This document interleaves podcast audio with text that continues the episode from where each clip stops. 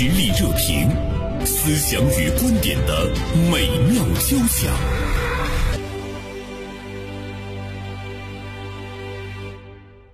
最近呢，有一个剧组啊，他们在拍戏的过程中呢，找了一群大学生来做群演，现场状况呢是欢乐不断。不但呢，当群演的这个视频火爆出圈，而且呢，我们也会看到呢，这群大学生在剧组中收获了他们可能从来没有过的一种快乐，也让剧组的导演，包括剧组的工作人员呢，看到了今天大学生们的一种释放。在某种意义上来说，似乎呢，我们看到这样。的一群参加群演的大学生们，也治愈了他们自己的精神内耗啊！呃，介绍一下我们今天做客直播间的嘉宾——大连晚报名笔视线今天的执笔人张小帆。小帆，中午好。啊，原生好，中午好。嗯，这到底是怎么回事儿？其实它是个电影，是大突围，叫做大突围。嗯，呃，电影呢就是讲这个抗日时期的事儿，但是中间有一些战争的场面，需要很多很多的群演。我们知道以往的群演，比如说横店，可能外面都有那个无数人在等待。对对，王宝强都是从这个出身的，还有很多是从部队呃招人，因为比较就是一个大群体比较难一下找到。结果他这个反其道，他就招的是大学生，特别。有意思，一开始据说很多大学生还不太好意思。哎呀，这个八十块钱，哎，挺好玩的哈，是不是上那个剧组？没想到去了一看，看到各种同学在那儿了，就说这就是剧本杀，嗯，就是大型的沉浸式剧本杀。然后剧组还一天管八十块钱，还管这个盒饭，然后还是和同学们在一起，所以他们就非常的欢乐，就把这个群演的，咱们看的好像挺沉重了。你看，为了八十块钱，在这个泥地里跑啊，浑身搞得脏兮兮的，然后呃这么辛苦，大太阳晒着，你觉得好像。是为了生活，为了几两碎银奔波，哈，好像很凄凉。对对，好像是挺凄凉。但是我们非常高兴的看到这些零零后大学生，他没有看到辛苦，他觉得很欢乐。看起来痛苦的事情，我们比较沉重的痛苦事，他变成一个欢乐的事情。你想，三百个孩子，他的细节的欢乐特别多。对，呃，他们的导演叫做他在抖音上有个号，导演阿坤嘛，嗯，他就有意识的记录了一些这些事情，因为他本身就是拍电影的，所以他的这种镜头运。用啊，点抓的特别好，好像是他也被大学生治愈了，是吗？对他一开始天天跟大学生，就是说，呃，如果找部队的战士去做群演，呃，那个群演哈，基本上一遍就能够 OK。对，但是大学生们有时候不听指挥，因为他们太想玩了。呃，一冲往山坡上冲，他就嗷嗷笑着乐的往上冲，就大白牙都呲出来。咱说话就是有点露馅了。嗯，啊，导演就只能是 NG 了。导演又一开始也挺痛苦的，挺哭笑不得。到后期他也适应了，跟着学生们一块玩，反而他也放松了吧。这件事情让我们突然之间看到了。心目中在印象中不一样的大学生的这个面貌，所以呢，他会冲上热搜，引起了大家的关注啊。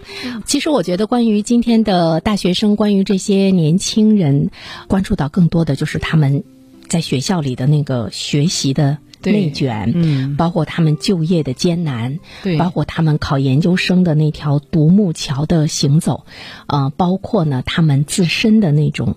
精神的压抑，哈，嗯嗯，我们好像在这方面就是关注的会特别多。但是，哎，这样的一部戏，大学生们来当群演，我们看到了他们的一种释放。呃，实际上我们都是当母亲的人，我们的孩子啊，呃，他在社会中或者在学校里，他表现出来的有很多的时候是和我们认知的那个学生的样子是不一样的。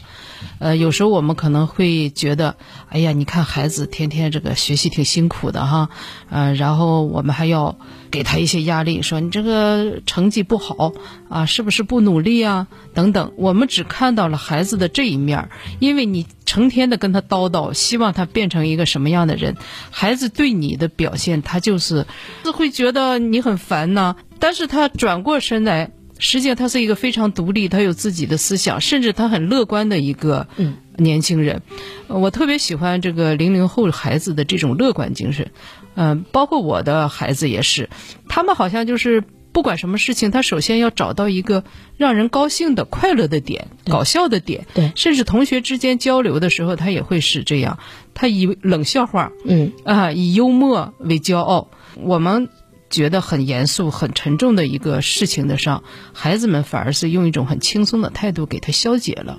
这种群演的生活也就几天，但是对于这帮孩子来说是一个挺特殊的一个经历，很希望这种经历能够对他未来的人生产生一些影响。其实我跟小帆呢是有同感，我的孩子呢也是零零后。当我看到哎可以去参加群演的时候，我就在想，什么时候有剧组到我们大连来排需要大学生群演的时候，我就会在假期期间推荐他去参加。我是特别希望能够看到孩子那种从内心往外的那种开心。那说到这里的话呢，其实今天我们的话题也特别呢邀请到了中国教育科学研究院的研究员楚朝辉老师。来跟我们呢来做一个电话连线，小帆，咱们现在接通一下楚老师的电话啊。楚老师是我们国内的教育改革这方面的这个非常著名的学者。楚老师您好，你好，大家好。呃，我们发现这些大学生们争先恐后的去。当群演，他们把它当成一个社会实践和这个实习。但是我看到有很多其实跟大学生们的专业呢是没有太大的关系。不过他们玩的这个很嗨哈。您觉得这群大学生在这次群演中收获了什么？我认为呢，这个是给了他们一个非常重要的、非常必要的一个机会，让他们的内在天性当中被抑制了很多年的这样一种。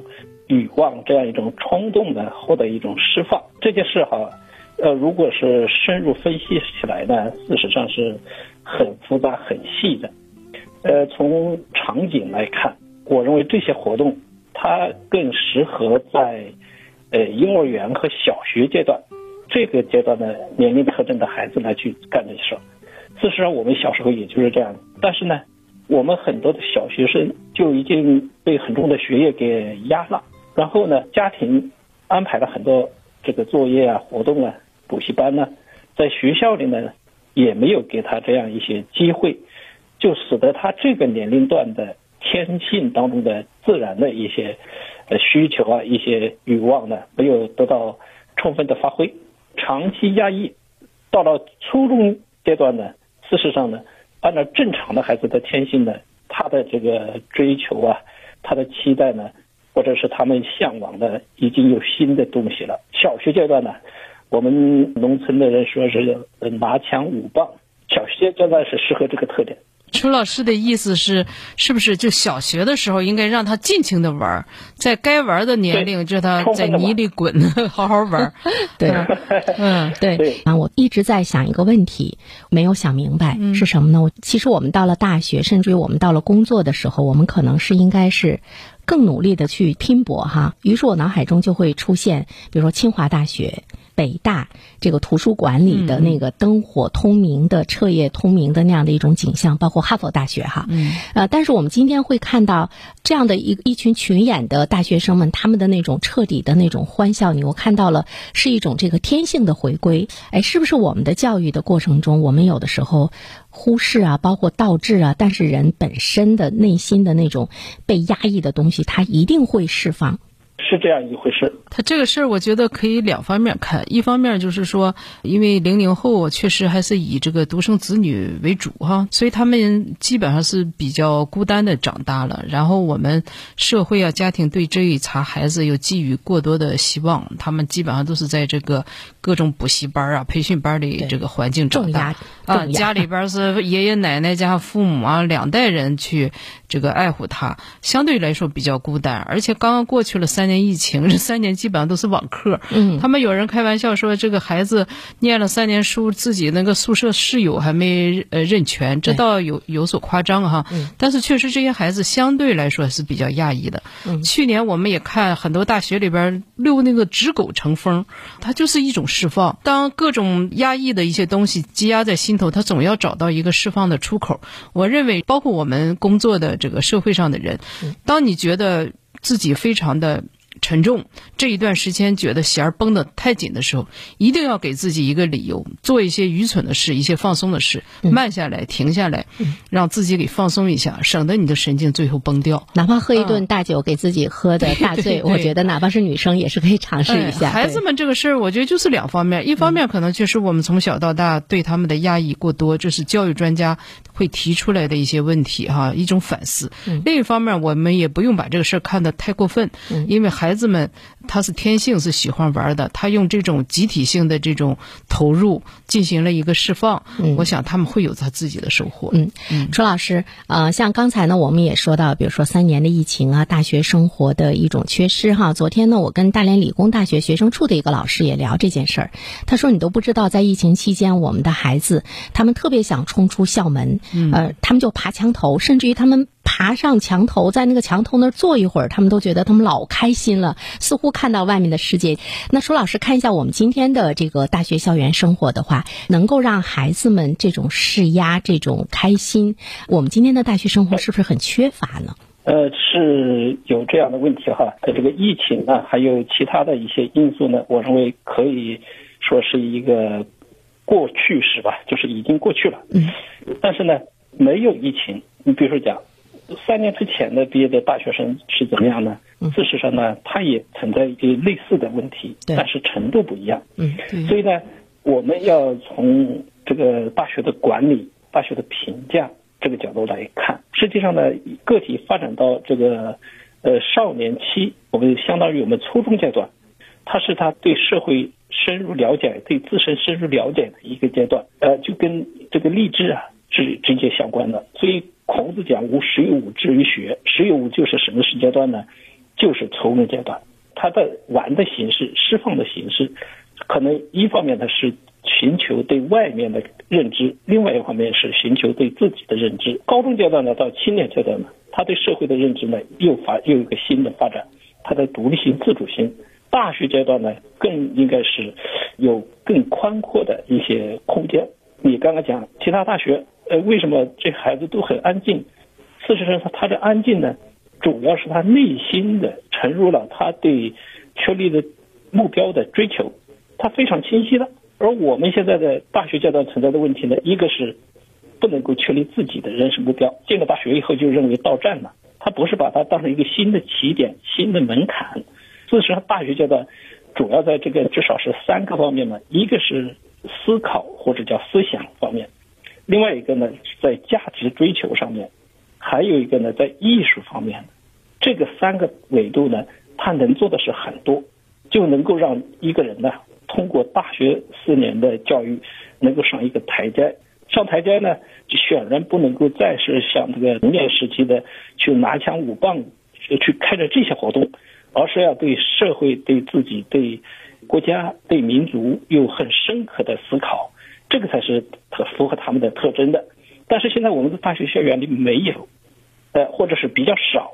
那么事实上，它不只是一个大学阶段可能出了问题，而是说在整个前面从小学、初中、呃高中，没有按这个天性原本的这个成长发展阶段，让它得到释放，让它得到发展，然后积累到大学以后呢，它就出现我们这次讲这个纯演出现的这样一些特征。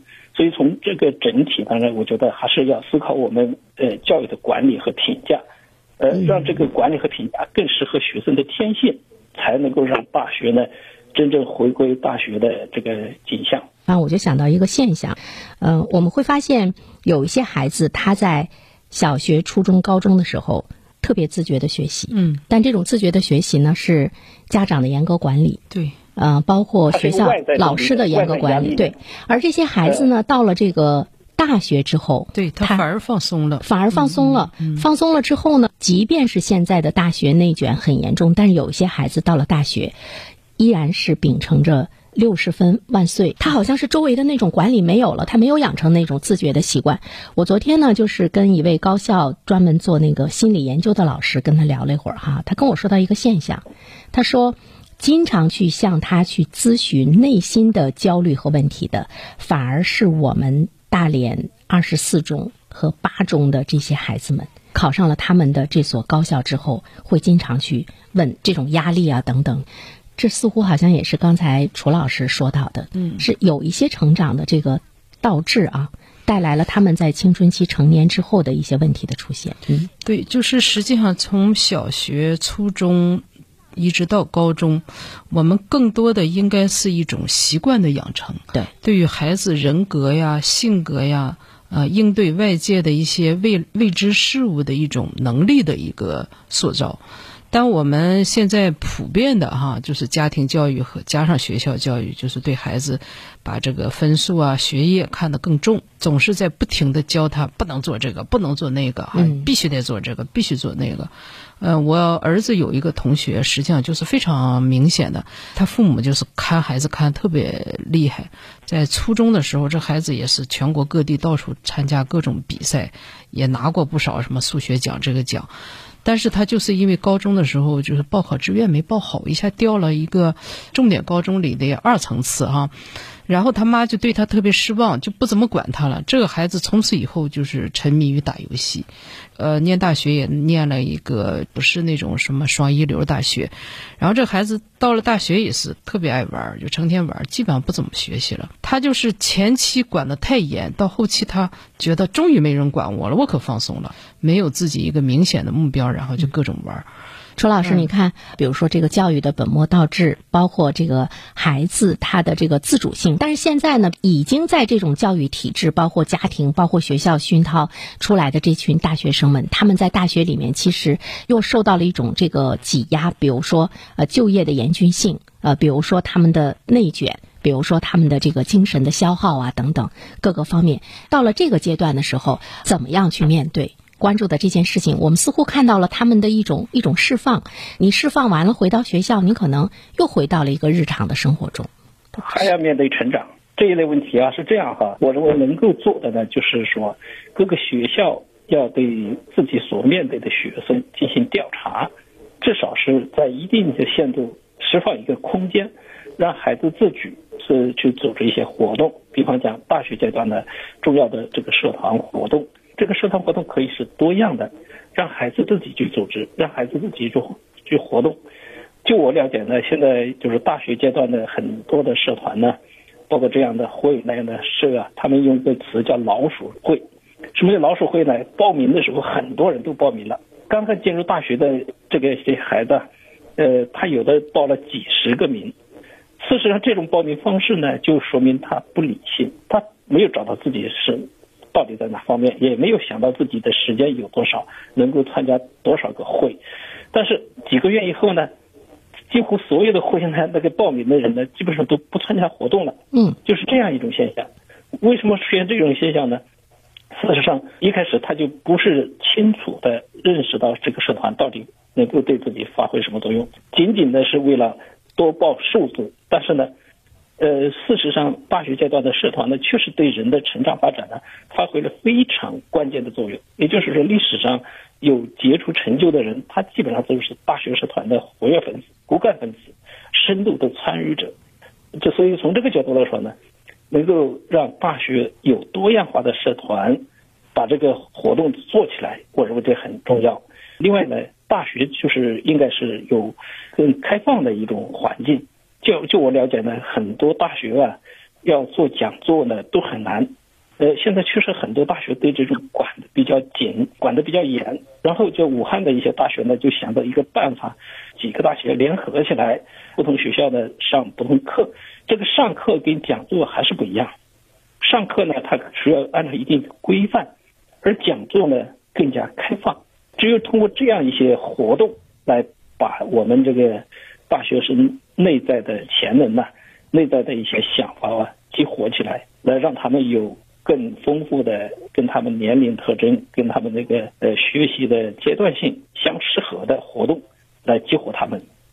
你看这次群演呢，其实我觉得是在假期期间，大学生们主动的来寻求了跟社会的一个接触。剧组对外招工哈，对，招群演，孩子们去报名成就的，他不是学校主动去组织的。其实现在学校呢，相对比我们那个时候上大学哈，小范，我觉得现在学校似乎更封闭了。楚老师说的对，他实际上大学应该是一个双向奔赴的过程。对，比如说咱是作为媒体哈，对，我们以前大连晚报、大连日报都搞过那种大学生的记者团，比如说我们就可以跟那个大学里边的这个新闻专业去合作。嗯，我们的富有丰富经验的。老记者、老编辑可以去课堂上去讲新闻，怎么去采访。那么学生呢，也可以组织自己的小融媒体中心，然后到我们的这个新闻单位来实习。然后我们还解决了这个年轻人不足的这种矛盾哈。这样的交流合作就有利于孩子在这个过程中找到自己努力的方向。但是现在社会现在这种跟高校之间的连接是不是就少了？为什么呢？就是现在第一个。很很多怕担怕中间出现问题，对对，担责任。嗯，呃，另外咱们也说，确实有疫情的影响，有一些学校要封闭，对，要那个加强管理。对，那么一点点这种恢复吧。现在确实挺有一些环境上的这个硬性的条件。嗯，我我注意到一个现象哈，比如说我们大连的一些高校，呃，即便呢是疫情已经结束了，其实他们的校门还是紧闭着的，就是大学生们可以自由的进出。但是对于社会人士啊等，你要进到大学校园里面去，目前依然是件非常难的事情，需要层层的这个申报。所以呢，在大学校园中，他们对于外面的世界或者是外面的呃一些这样的接触，包括我们进去做一些活动，面对大学生们的等等，似乎只能在线上，真的是线下的那种交流，学校不是很欢迎。楚老师，您说。大学它现在为什么现在这么封闭呢？按理来说，它应该是怕出问题，越越开放越包容。你讲的这个问题哈，事实上，这个前一段时间有几个媒体都跟我说了，就是在全国啊若干个城市做调查，因为当时是北大和清华啊宣布他们的门禁呢，呃管理的放松是吧？然后就很多记者呢就调查了，就全国各个地方的大学啊依然门禁森严。呃，一般的人进不去，呃，而要严格的审查。事实上，大学它本身的功能呢，就应该是一个开放的。大学的门禁管理呀，应该符合大学本身的职能、职责和它的性质。呃，要为学人能够更好的去做学问，要为学生更好的成长服务。事实上，我们现在一些大学的管理呢，更倾向于把它做成一个行政的机构，把它当成一个衙门来管理，嗯，当成政府大院是吧？当成政府大院。对对，呃，实际上政府大院也不是这样管理，因为我到过一些地方呢，政府哈，就是中国以外的境外的一些政府啊，它的门也是开的，它不会阻拦任何正常的人进出。中国呢，可能相对于特殊，如果学校这样的定位呢？它就很难发挥育人的功能或者大学的功能。大学的功能呢，呃，在我们中国第一个大学的章程呢，就讲要研究高深学问，培养高级人才。呃，那么现在又扩展到要服务社会。如果他是在一个非常严格的这种查门禁的情况下，那可能就很很难发挥吧。呃，而这个国际上我们到过很多大学呢，它连门都没有。我印象很深的就是那个哥伦比亚大学哈，去呢我们就想这个学校的校门在哪儿呢？门卫在哪儿？没有，他他在那个市区纽约市区啊，跟跟社会就融到一块，找不到一个围墙，找不到一个边界。所以从这个角度来说哈，可能我们让大学更加开放，也是激活这些青年人的一个重要的方式吧。或者是说，我们现在大学不开放，一定的程度上是让这些青年人呢。成为这个笼中之鸟，他对外界呢了解太少。如果是有一点像这次群演这样的活动呢，他就认为能够满足他的需求，能够让他能够去飞翔，让他能够飞出这个笼子。这个活动的本身呢，可能也有这样一个因素在这里面起作用。嗯，好的，呃，楚老师，感谢您接受我们的连线采访，谢谢您辛苦了，谢谢。哎，好，谢谢。哎，再见，嗯。以独特的观察视角，发现时代的蓬勃力量；以敏锐的内心感知，寻找我们的精神家园。实力热评，名笔与名嘴的实力碰撞。好的，呃，刚才呢，我们是电话连线了中国教育科学研究院的研究员楚朝晖啊，楚老师呢跟我们谈了一谈他对这个现象的看法。呃，小帆，我记得这个楚老师在最后说说，正是因为我们的大学校园把自己当成了衙门来进行这个管理，那么封闭，所以呢，孩子们当发现有群演这样的事情的时候，你你会看到它是一种刚需，前赴后继。你不给我钱，我都愿意去，甚至于我给你钱都行。对，实际上我们的大学生不是看中了这个一天八十块钱，他们更觉得这种就是特别好玩。这跟现在的这个剧本杀，嗯，非常流行，尤其在年轻人中非常流行，呃，是有关系的。剧本杀那个玩一场好像还价钱还挺贵的，而且而且孩子们四五个小时沉浸在其中都快乐无比。因为我不知道你玩没玩过，我是没玩过，我确确实实咱没有这个。我没玩过。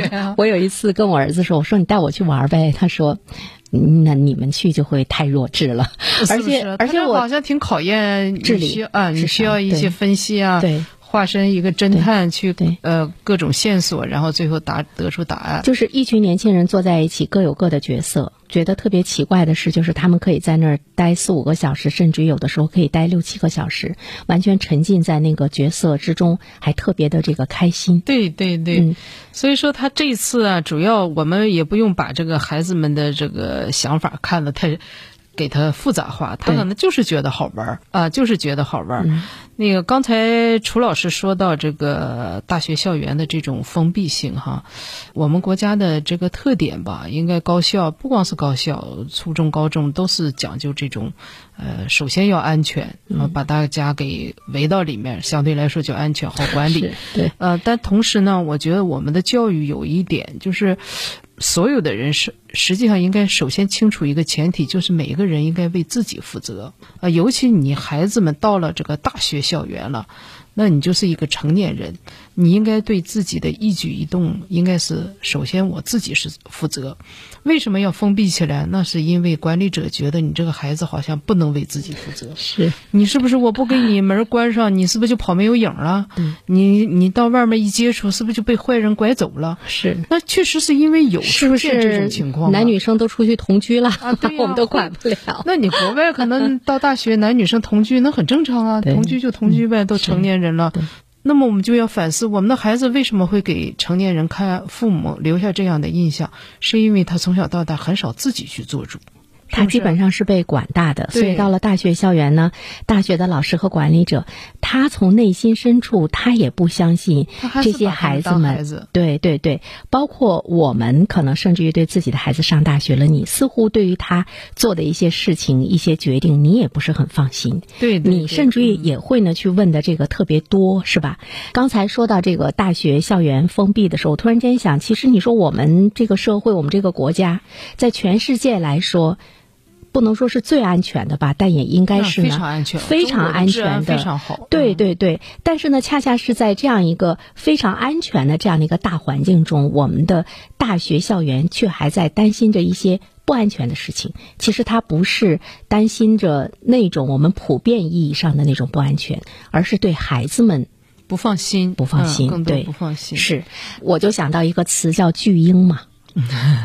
是啊，这个在学校里边，我们还能可以认定说孩子巨婴啊，或者是他的心智不是很成熟。但是他真的进入社会后，你就是和所有人都一样，对你面对的是同样的压力，而且经历了三年疫情的这一群孩子，将来面对的问题会很多。呃，最近呢，首先就是一个就业的压力。对，最近呢，我们办公室呢来了一个实习生。是这个浙广传媒的哈，浙广传媒培养了很多优秀的传媒人。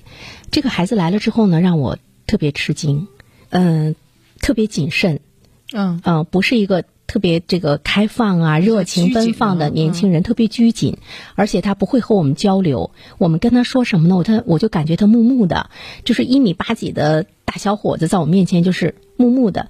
我当时吧，我就在想嘛，今天的孩子难道都变成了这样吗？甚至就是看我们特别忙碌的时候，他不懂得过来说：“老师，我有什么可以帮你的？”或者是你需要我做什么？于是我们看到了一个场景是什么呢？就是说，呃，你不给他分配活儿，他不知道干什么。但是呢，他在我们这儿从早晨一直待到晚上，天天在看电脑。有的时候我偶尔瞥他一眼，他是在那玩游戏。我有的时候就特别想对自己的儿子一样。对他说：“你不在这浪费时光吗？你看我忙成这样，你能不能帮帮我？你也可以学点东西。”但是我欲言又止，我似乎又觉得，嗯，我们在孩子成长过程中，实际上缺少了他对他情商的一个教育。我们上班以后，工作以后，我觉得他不单单是没有情商，他也没有那种责任意识，或者是学习的意识，对，主动的去跟周围去交流的意识。所以我就在反思说，我的孩子有一天到实习单位表现这样。太失败了，对他早早的给人感觉处于一个躺平的状态了。对对，是的，小凡，我就想和你交流这个，而且我们普遍都是这种感觉，没有欲望，没有积极的态度，对这个实际上挺可怕的。恰恰呢，比我们这些人还挺甘于那种平淡、那种时光的浪费。他不应该你佛系，是吧？是，反正我就觉得我们现在确实很多年轻人是非常佛系，包括我们现在在呃出现了一些叫做低欲望生活，包括网上有一些宣传，呃，夫妻俩三十岁了。说攒够了一百万啊，人家是三百万，有一百万的哈，有一百万我就退休了。啊，还有个是四十多岁，说是攒了一百万，然后就上大理去隐居了。他已经过退休生活了。所以呢，今天的大学生们啊，包括呢今天的年轻人们，他们对待生活的这种态度，我们不是说到这个时候去谴责他们，其实我们可能是在他们的这个教育成长的过程中，从来思吧，对，从来没有跟他们说奋斗的快乐和意义。比如说小帆，我看到他每天都是匆匆忙忙的哈，一直奔波在他自己的这个新闻战线上。其实我是看到了你的一种。开心和乐此不疲，是不是？因为你体会到了快乐。但是我们今天的年轻人怎么样？在他青春的时候，他就应该知道呢，这种劳动最光荣，劳动带来的快乐。我觉得这个是我们从小在教育的过程中需要去。这个话题很大呀，咱俩是说不明白，说不明白。对，时间的关系，我们今天呢就聊到这里。再一次感谢小帆，谢谢，做客我们的直播间。好的，那我们再会。